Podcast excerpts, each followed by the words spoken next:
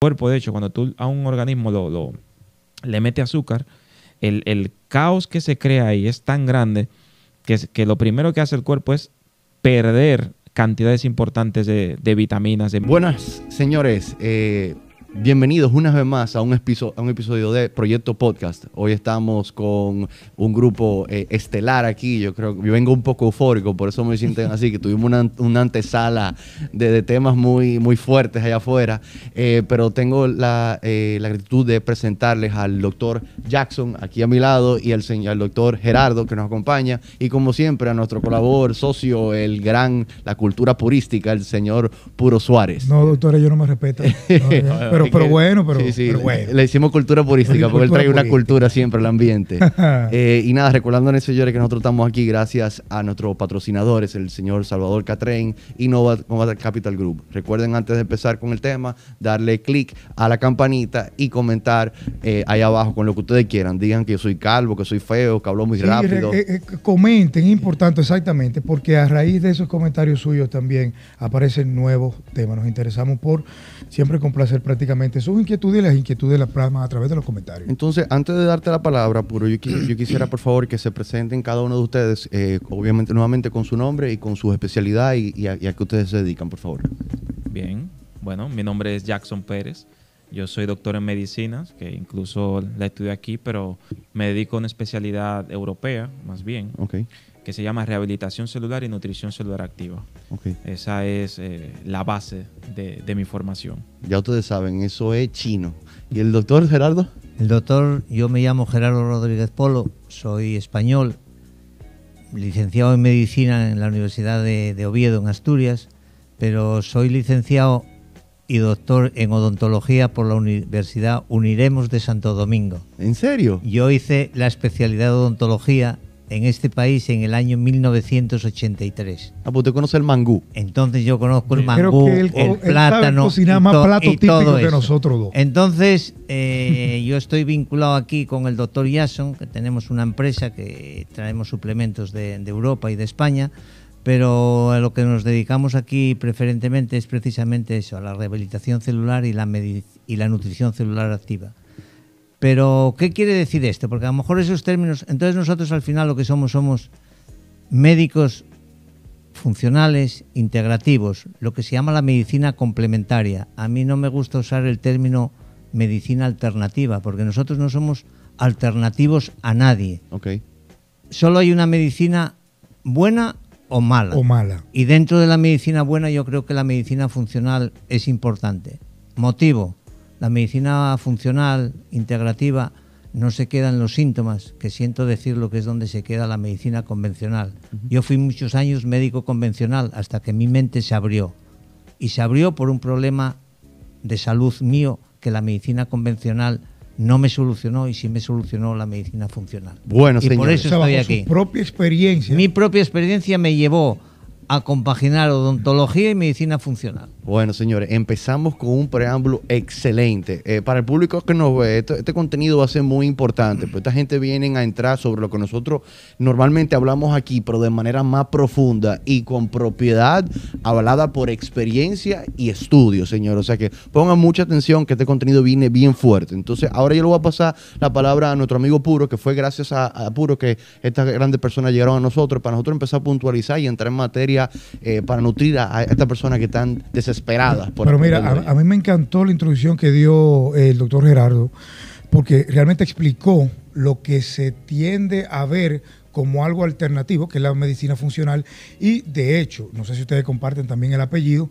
muchos eh, eh, la abordan como medicina holística. Entonces hay mucha desinformación que prácticamente ya la gente está mitigando porque obviamente tiene mu- mucha información a la mano y se está dando cuenta, está de alguna forma despertando y dice, bueno, la medicina funcional, vamos a ponerle un nombre, doctor Jackson y doctor Polo. El- es el nombre más bonito. Ese es el no nombre más bonito. Que más me gusta, claro. Aunque también vamos a abordar un poquito también el, eh, el tema eh, de la rehabilitación celular y de muchas otras eh, también. Mira, puro, ahí te voy a interrumpir un segundo. por favor. Mm, Rehabilitación celular es un término que está patentizado en España y aquí lo tenemos patentizado el doctor Jason y yo, que es patentizado por el doctor Gorka, Gorka Vázquez. Vázquez, doctor por la Universidad de Oviedo. este hombre, aparte de sus grandes conocimientos, tuvo esta idea genial que creo que es fundamental. Él habla de rehabilitación celular, porque en realidad la medicina debe de ir a eso, a rehabilitar la célula. Si rehabilitamos la célula, rehabilitamos los tejidos, los órganos, al final, Y al final la eso patología es en sí. la medicina Ya. funcional, en realidad. Ir al origen, al problema. ¿Dónde está el problema? El problema está siempre en la célula y en su entorno. Y hay que ir ahí, no quedarnos en los síntomas. Y un síntoma, un medicamento. Otro síntoma, otro medicamento. Totalmente. Al final esto hay que compararlo con un poco con un árbol. Las hojas son las enfermedades, son los síntomas, son eso. Pero donde hay que ir es a la raíz del árbol. Pero Si todo, si llegamos a la raíz del árbol y vemos cuál es el problema, el problema lo vamos a solucionar. Totalmente. O sea que esas personas que realmente, como decía, ya están asociando, doctor Jackson, esa medicina funcional, repito por ponerle el nombre, eh, a que yo no me quiero enfermar, a la parte preventiva de la medicina. Claro. Se están acercando a ese acercamiento, a ese approach, que no es que realmente estamos descalificando a la medicina tradicional, que ya, como dijo el doctor Gerardo, ataca la patología de raíz con medicación por atacar los síntomas necesariamente. Claro. Entonces, eso es, eh, doctores, lo, de lo que se trata la medicina funcional desde el punto preventivo, pero cuando se acerca un- a, a, a Nutrigenoma, a la oficina del doctor Jackson, a la oficina del doctor, al consultorio del doctor Gerardo, y ya la patología está ahí, ya yo tengo un problema, ya yo tengo la diabetes, ya yo tengo algún problema metabólico o de origen cualquiera que sea, inmune, lo que sea. También la medicina funcional ataca y se puede atacar. eh, Te, yo voy a creo que explicar tú tienes voy a una decir respuesta ahí. Sí, bastante mira, te voy a- buena ahí, sí, porque te estoy escuchando. Mira, desde la perspectiva de la medicina funcional, nosotros no vemos la enfermedad como tal. Es un error, lo digo personalmente, centrarse, como hace muchas veces algunos terapeutas, en la enfermedad. El enfoque de nosotros es centrarnos en el enfermo. Cómo Oh. está funcionando su terreno Claro, Wow, biológico. interesante. ¿Por qué enferma? ¿Cómo puedo sacarlo de ese camino? ¿Cuáles son los factores que inciden en que esa persona esté enferma? La, medicina funcional se centra en esa parte. No vemos enfermedad, el enfermo. Una, claro, cuando tú le das los recursos a ese organismo para que él pueda funcionar, pues en la mayoría de los casos tú puedes incluso curar ciertas enfermedades que supuestamente no tienen cura, pero que nosotros estamos viendo que sí que se pueden curar, siempre que la persona esté dispuesta a quitar todos esos Entonces, el que- abordaje es más amplio. Mientras usted dice, bueno, el síntoma de la gripe, tómate esta pastilla, doctor Gerardo, el doctor Jackson, tienen que ver más cosas. también. Claro. Exacto, mira. Lo que acaba de explicar el doctor Jason es la, es la clave de, de nuestro enfoque. A nosotros cuando nos llega un paciente a la consulta, lo primero que le decimos es el motivo por el que viene, que nos explique el motivo. Tenemos su historia clínica, hacemos una historia clínica como debe hacer cualquier profesional de la salud y le decimos si está dispuesto a cambiar para sanar o por lo menos para mejorar. Escuchen esto. Si está dispuesto a cambiar, vamos adelante. Si no está dispuesto a cambiar, yo a mis pacientes, y es lo mismo que hago en, en España, porque ahora yo estoy a caballo entre España y Santo Domingo, eh, No, no, yo, que, que lo que les digo, lo que les digo es que si no están dispuestos a cambiar, que no se gasten un chele en nuestra consulta, que lo dediquen a ron, a fiestas o a lo que quieran, porque no van a hacer nada. ¿Qué quiero decir con esto? No muy fuerte, doctor. que hay que estar dispuesto a cambiar muchas cosas. Y hay que cambiar 180 Claro, grados, no 360 porque si no volvemos a la- al origen, a la partida. Entonces, primer paso importante, hay que hacer cambios en nuestra alimentación, que es la clave. Cambios en nuestra alimentación. Y desde este momento dejar claro que lo malo no son ni las grasas ni las proteínas. Lo malo son los azúcares y los hidratos de carbono, sobre todo lo procesado.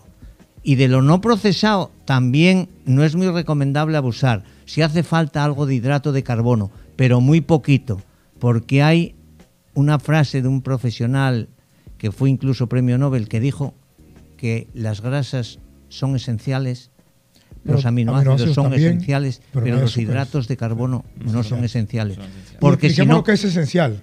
Esencial quiere decir que nuestro organismo no lo produce. No lo produce. Entonces, si nosotros no tomamos azúcar o no tomamos, nuestro organismo es capaz de generar ese azúcar. esos hidratos de carbono. Pero la grasa esencial no es capaz de generarla ni los aminoácidos esenciales. Entonces, proteína de calidad, grasa de calidad y poquitos hidratos de carbono. Doctor. Y poquita fruta, que hay muchos Poquita fruta. nutricionistas se van a asustar porque hay nutricionistas que siguen diciendo 5 unidades de fruta al día. La fructosa, señores, es tóxica. Antes que tú sigas con él, tú que me estás escuchando, si tu nutricionista está poniendo a comer fruta, un pila de fruta, como le decimos aquí, cámbialo, porque este tipo sabe lo que está diciendo. Sigue.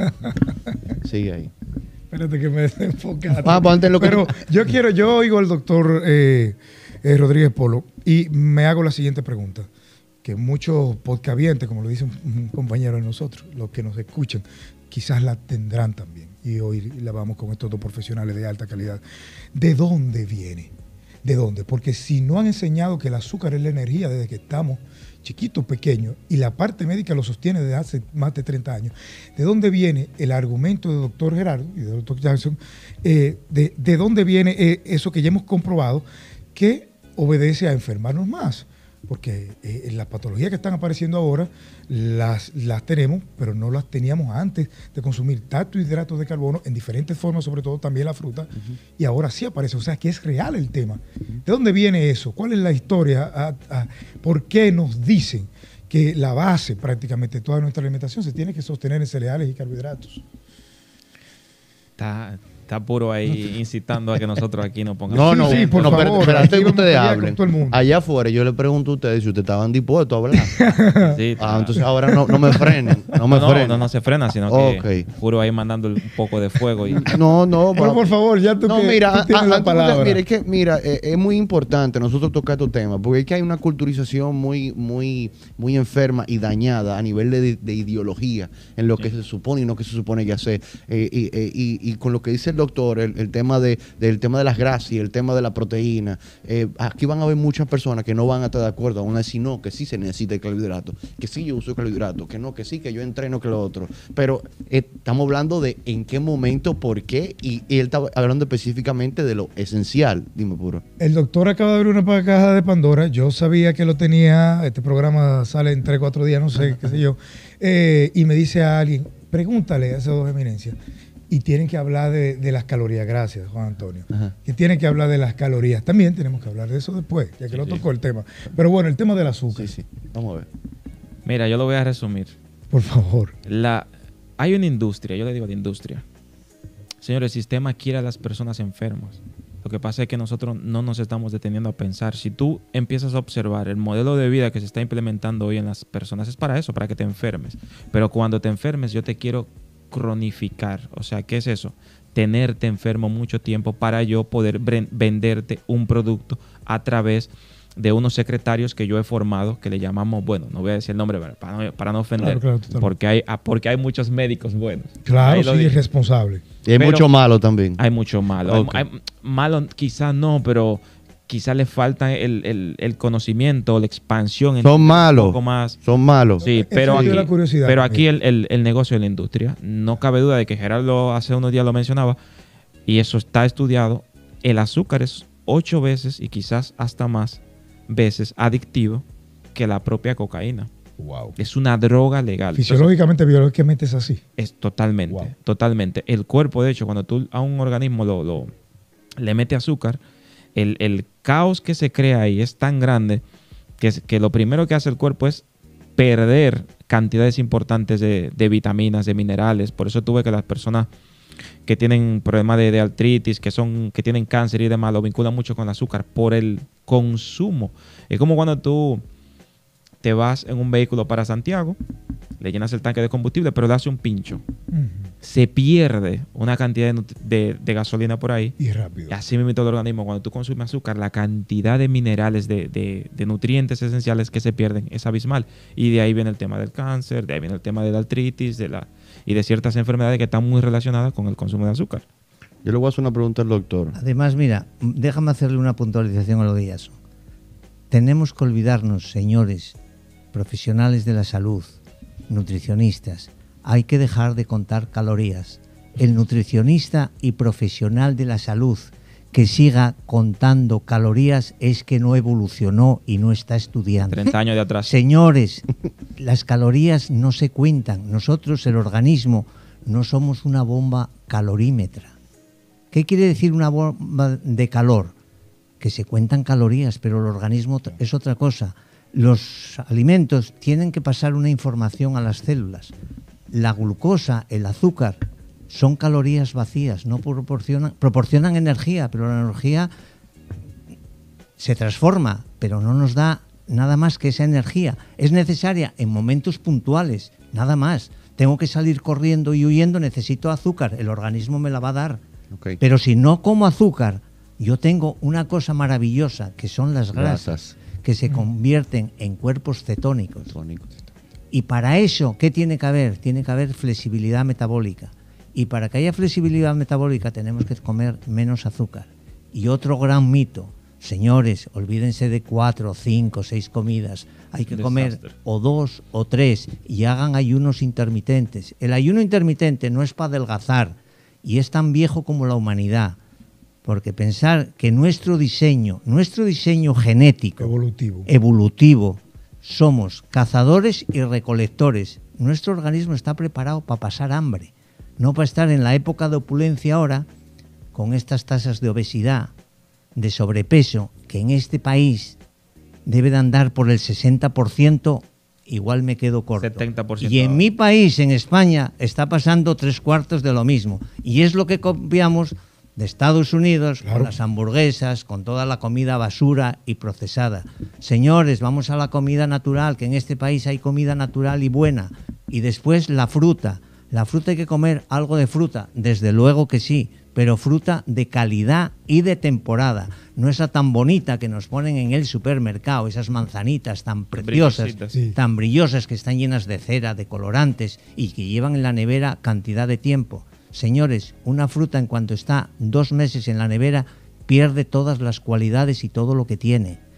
Y después hay quien dice, no, pero la fruta tiene muchos antioxidantes y todas esas cosas. Señores, tiene más antioxidantes un café de calidad y un chocolate negro que la fruta.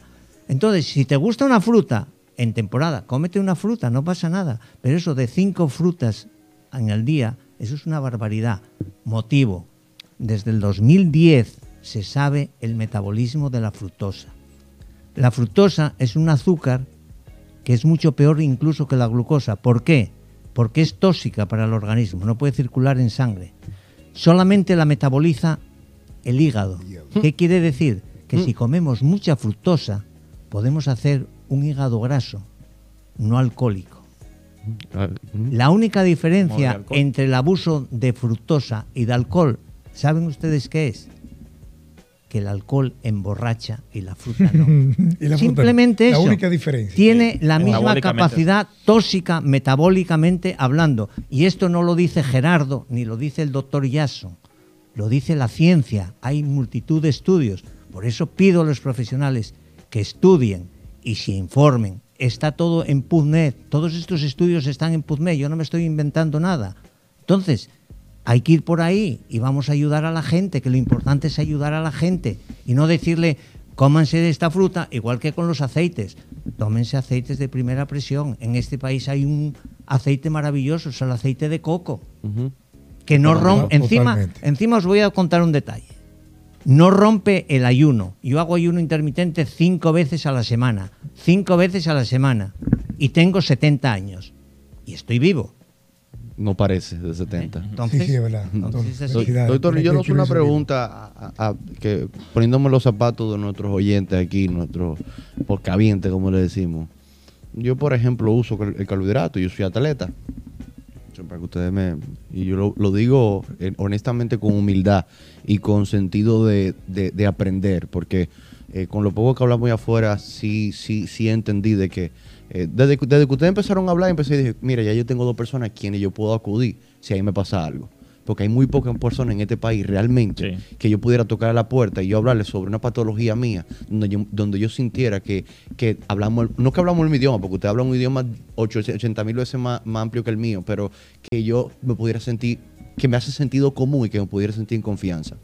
Entonces, en, en esa virtud, sobre lo que ustedes dicen del azúcar, que el azúcar es el show, o sea, el carbohidrato, eh, y el carbohidrato hay muchas fuentes, obviamente.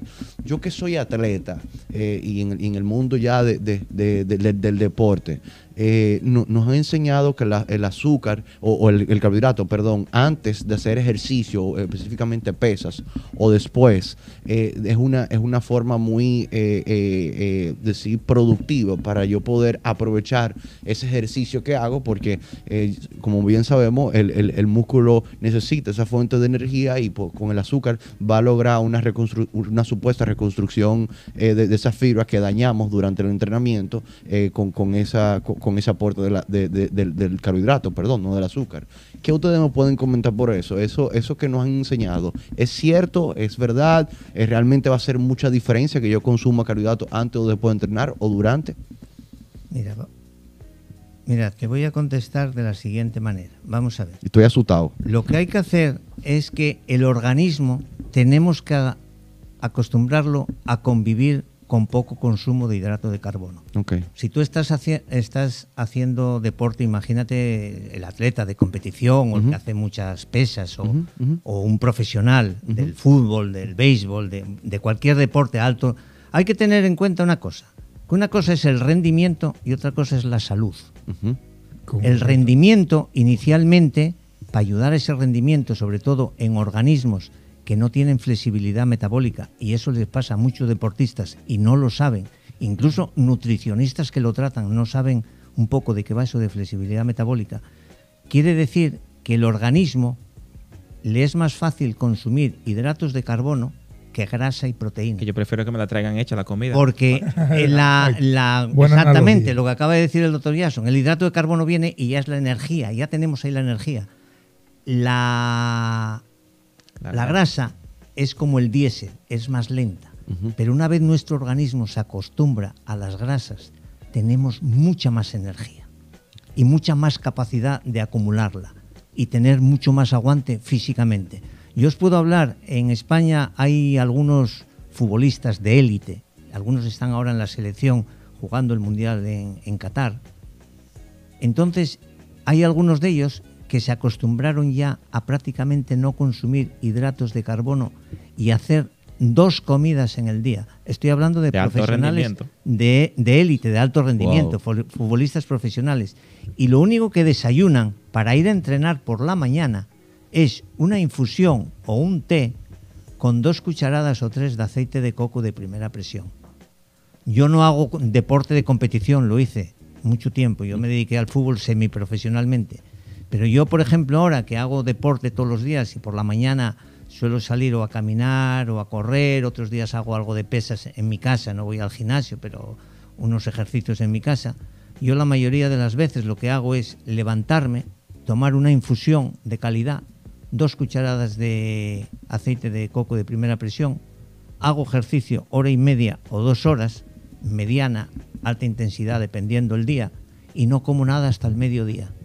Y no tengo ni mareos, ni hipoglucemias, ni nada. Ahora, a eso hay que acostumbrar el cuerpo. Es un proceso. Entonces, proceso, agotar ese proceso. Sí. ¿qué hay que hacer? Eso el deportista se debe adaptar princi- principalmente en épocas que no vaya a competir para ir cambiando ese metabolismo. Claro. Cuando te acostumbres a eso, te vas a dar cuenta que vas a mejorar en rendimiento, en capacidad de aguante y, y en evitar muchas lesiones. Y en salud. Porque muchas de las lesiones musculares, osteoarticulares y todo están relacionados con los hidratos de carbono, precisamente, porque hay una glicalización de las proteínas. Claro.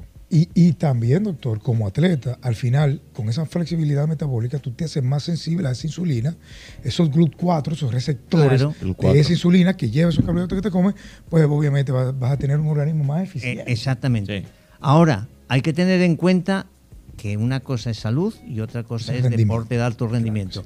Un deportista de alto rendimiento, todos sabemos que no es bueno para la salud, pero claro, está a alto rendimiento Ah, y, y- y se hace. y por eso es cíclico por épocas. Ahora hay que O sea, saber manejar también eso. Un deportista si quiere alargar su vida deportiva también se tiene que cuidar, Sí. porque si no va a ser mucho Totalmente. Fija que los deportistas eso de fisiculturismo y demás, que tú sabes muy bien de eso puro. Yo siempre digo que el problema mayor es post. Tú primero te preparas, pero luego el, el seguimiento que viene. Totalmente, que, que, que no eh, a nivel internacional tam- también de- deja mucho que desear, pero a nivel local, cuando tú abandonas incluso, un, tú como asesor, como coach, yo lo hice por mucho tiempo, Antonio lo sabe, fue también cliente mío, y casi siempre se abandona. La Sí, cantidad de, de- de hormonas que, que están ahí, la cantidad de disrupciones, hay una serie de cosas. Pero me anima mucho también, eh, para, para no dejar escapar el tema, eh, yo- porque yo creo que estamos dando primicia con eso. Dice el doctor Gerardo que el aceite de coco, enriquecido a veces con MCT o triglicéridos de cadera media, no rompe el ayuno. Yo Yo no sabía revelo eso. que No, no. siempre Yo no he pensado eso. lo contrario. Yo también pensaba que no. No, no rompe. Porque son, pero son calorías. Son tri- pero son Pero- triglicéridos Pero de cadena son triglicéridos, son, ¿sabes ¿o lo que pasa? Que son triglicéridos de cadena media. Sí.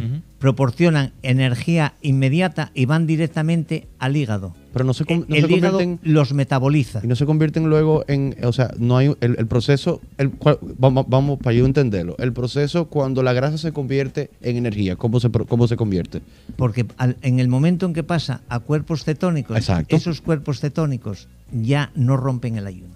Ah, Hay una cosa importante además del ayuno. La gente piensa que con el ayuno pierde masa muscular. No, se, no se pierde. En, el mundo de nosotros, para decir el mundo de nosotros, el fisiculturismo, nosotros no queremos romper el ayuno porque lo hacemos en un sentido eh, para tratar de, de, de, de- de- de prolongar la cetosis y obviamente de utilizar la, la grasa como fuente de energía, quemar más grasa y ir de una manera más seca o con el Exacto, porcentaje de grasa más bajo. exacto. Por eso es que nosotros protegemos tanto el ayuno porque nosotros queremos promover la cetosis y queremos utilizar la, la grasa como fuente de energía para bajar de grasa. Entonces, ya te digo, con infusiones, con café y con aceite de coco, No que son triglicéridos de, porque son triglicéridos de cadena media.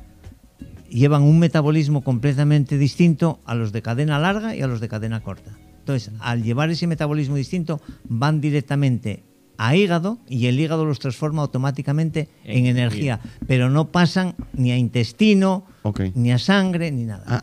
para puntualizar eso y para saber y para yo mismo aprender y que el público lo entienda.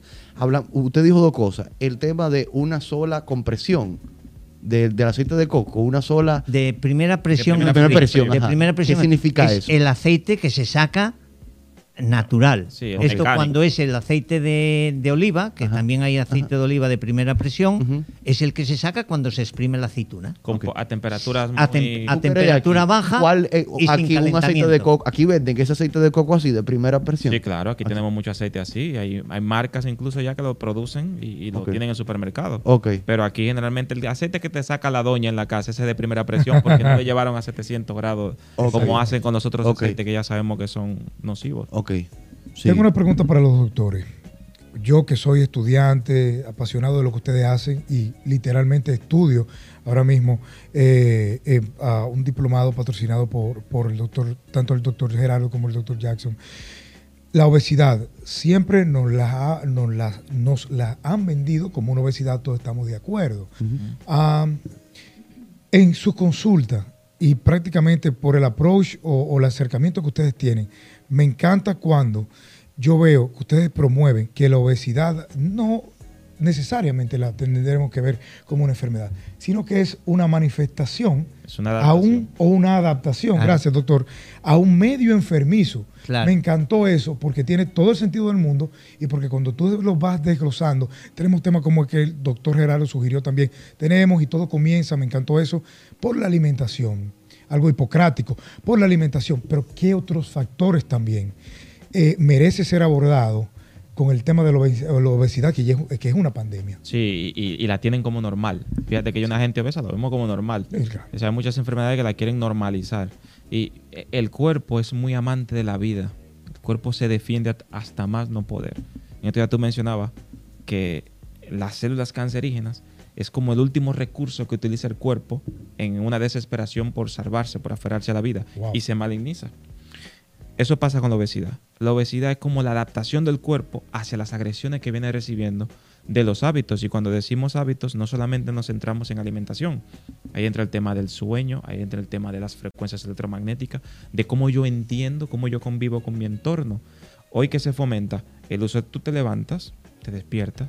Lo primero que te despierta es una alarma Esa alarma interrumpió algo esencial para tu vida, que es el sueño. Wow. Ya interrumpiste, interrumpes el sueño, pero la primera luz del día, que debe ser la del sol, la que tú tienes que ver, es esa luz sintética de la pantalla de un celular, porque está fomentado así. Entonces tú empiezas a ver el celular. Pero él amaneció en la mesita contigo, haciéndote daño, porque Cerca altera las frecuencias electromagnéticas de tu cerebro, las radiaciones que ellos emiten. De ahí tú te levantas, ¿qué es lo que sigue? Ir al baño, lavarme los dientes con una pata repleta de flúor y un montón de químicos. Lo que pasa es que hoy nos agredemos mucho. Antes que tú salgas en lo de la obesidad, yo no es que lo critico, eh, pero como yo estoy en este, en este medio del wellness, de la salud, yo veo a las personas obesas y la veo y la veo entrando a un sitio de fast food, eh, o la veo comiéndose un pollo frito, o la veo siguiendo maltratándose y, y me da rabia, me, me- me- molesta. Eh, y, y- y también escucho de esas personas decir, no, es que yo soy así, eso es un problema que yo tengo. No, adicto. Ustedes como médicos, eh, un porcentaje de 10 pacientes, ¿cuáles realmente, de esos 10 pacientes que llegan un al consultorio de ustedes, que llegan obesos, cuáles realmente eh, eh, están así por algo que es ajeno a voluntad de ellos? Un porcentaje. Ajenos a la voluntad Ajo- de ellos. claro, porque ellos lo que dicen es que no es mi culpa, es que yo soy así porque yo Bueno, tengo un es problema. que hay una adicción ahí. No, no, no, no, no, Claro. no adicción. Eh, eh. Vamos, ol- ol- olvídate de que ellos no están adictos a comer. Ellos entienden, y eso a voz populis, eh, y, y si se defienden así, los familiares la defienden. No, es que ella tiene un problema, que un problema metabólico, un problema hormonal. ¿Entiendes? De, de Pero- 10 pacientes que ustedes reciben, ¿cuántos Ah, realmente tienen un problema metabólico hormonal? eh, congénito, porque sí se crean problemas metabólicos hormonales a raíz. y una no, cosa sí se crean no problemas. No, pero inclusive se, que- que que inducen problemas metabólicos hormonales por la mala alimentación. Ustedes me corrigen, ¿no? ¿verdad? Obviamente, por ahí. Por ahí, por ahí empiezan, pero ellos dicen que no, que mi problema metabólico eh, eh, o- hormonal viene congénito, o sea, es algo que, que yo no creé, es algo que yo No. tengo. No, mira, pasa te, lo, te lo voy a aclarar muy fácilmente. Vamos a ver. Siempre hay familias de obesos.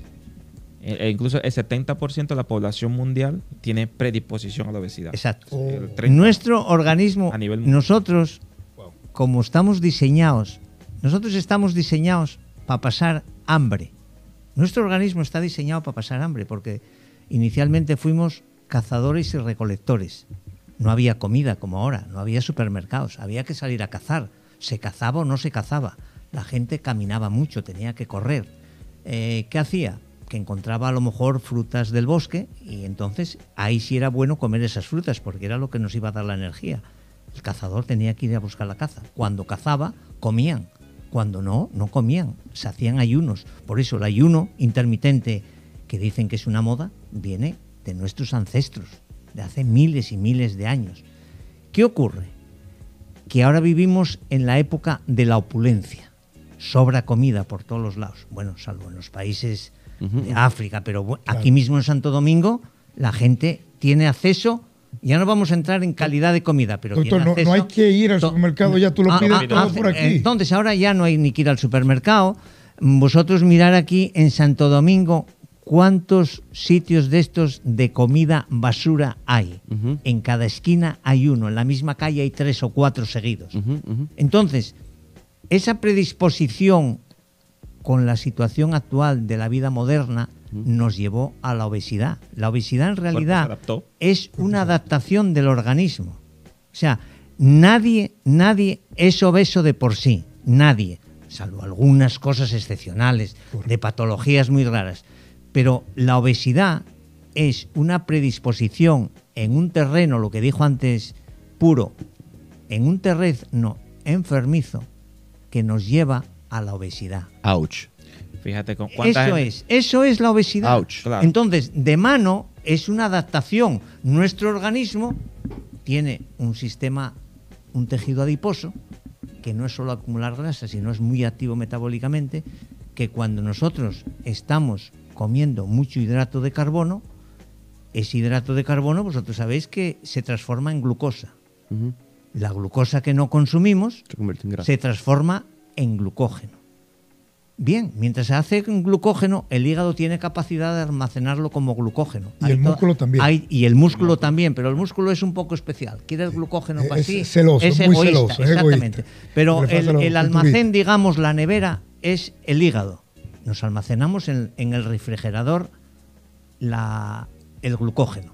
Pero llega un momento en que ya el hígado no puede tener más glucógeno, porque, pero seguimos comiendo glucosa. Entonces viene lo que se llama la lipogénesis de novo, formación de grasa a partir del azúcar. ¿Dónde va eso de mano? Al tejido adiposo. Ahí nos sale la Las barriguita, la- los michelines. Entonces, de eso todavía sigue siendo un proceso de adaptación. Todavía estamos en adaptación. Una persona porque tenga algo de barriguita no por eso está enfermo. Ojo. El problema es cuando esa grasa nos infiltra el hígado, nos infiltra el páncreas, Grasa intramuscular, intra, e intra- intramuscular, las arterias, Arterias. ahí empieza a venirnos el problema. Entonces, ¿la señal cuál es? Vamos a mandar al páncreas que forme más insulina. insulina. Todavía estamos en fase de adaptación. El páncreas empieza a lanzarnos insulina. Todavía nos altera la glucosa. Todavía nos altera la hemoglobina glicosilada.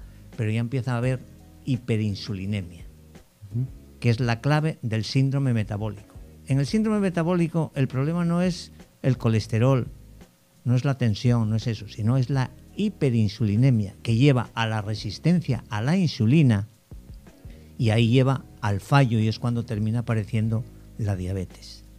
Eso es por el, por el uso excesivo. Uso excesivo de, hidratos de de carbono. carbono. Y si encima esos hidratos de carbono son a través de comida basura, se multiplica el problema por 10. Por 10. Pero- Pero incluso los hidratos de carbono integrales y todo eso, ojito, se pueden comer, claro que se pueden comer. Arroz, papa. Exacto, pero, pero con cuidado. Ok. Sí. Entonces, ahí, es, ahí está la clave. ¿Y qué ocurre? El, al final aparece la diabetes. Y ojo, la diabetes es una enfermedad curable. Curable. Señores, Ojo con eso, es- es señores. primicia, tú ves. La diabetes se puede tipo curar. uno. No, la tipo No, 1 no, ah, porque ah. ahí nos falta. Pero a un diabético Tipo tipo dos, 1 tipo- lo podemos ayudar mucho también con alimentación, porque puede ocurrir una cosa, que ese niño diabético tipo 1, si come mal, termina haciendo diabetes tipo 1 y siendo diabético tipo 2, que eso a veces la gente no lo sabe. Opa. Entonces, apareció la insulina y pensamos que estaba O solucionado sea, el yo puedo, problema. ser- yo puedo tener los dos tipos de diabetes. Tú puedes tener los dos tipos de diabetes. Ah. Es más, hay un 25% de diabético tipo 2 que tiene diabetes tipo 1.5, que quiere decir que tiene también problema de autoinmunidad.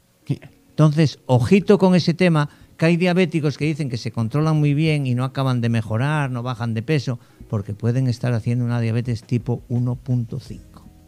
Y después hay algo más todavía que añadir dentro de la diabetes. Diabéticos tipo 2, que son diabéticos muy jóvenes y que no son diabéticos tipo 1, esos sí pueden tener una alteración genética y no lo No saben. lo saben. Y, y ahí hay un problema que hay que controlar mucho. Por eso la diabetes es muy sencilla de controlar y muy complicada si no se hacen las cosas bien. Pero saber que la diabetes se puede curar con buenos hábitos de alimentación, con ejercicio físico y control del estrés.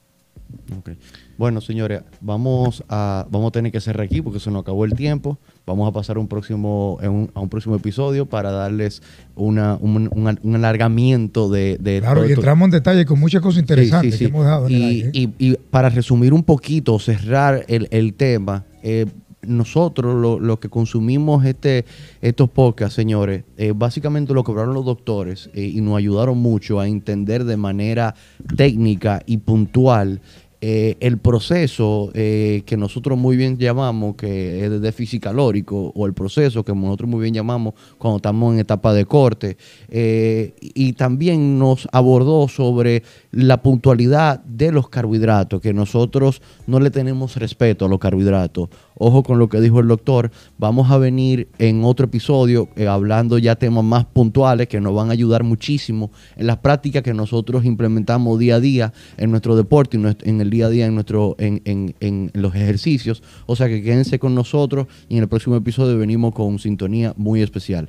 Gracias por apoyarnos.